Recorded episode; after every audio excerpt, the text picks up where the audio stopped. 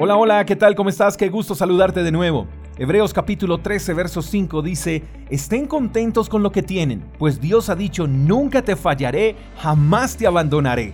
¿En qué momento perdimos el gusto por lo que tenemos?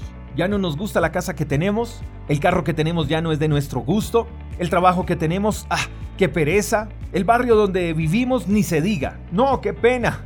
Aquí sí cabe muy bien el dicho que dice, hay muchos que desearían tener lo que tenemos hoy.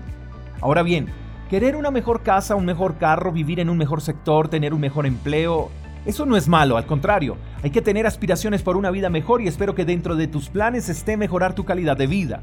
Lo que no es correcto es pretender obtener todas estas cosas sin ser agradecidos por lo que tenemos. El futuro estará más cerca cuando aprendamos a amar nuestro presente. En ocasiones centramos nuestras oraciones en lo que deseamos, en lo que no tenemos, pero ¿cuánto agradecemos por lo que tenemos hoy?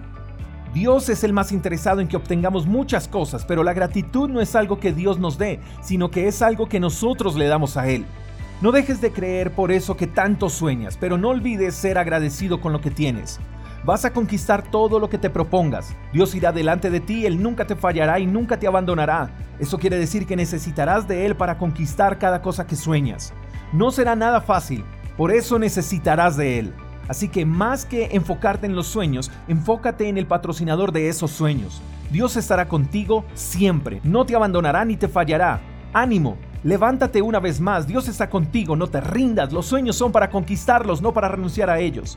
No te rindas, sigue batallando, tú no estás solo, rendirse no puede ser una opción.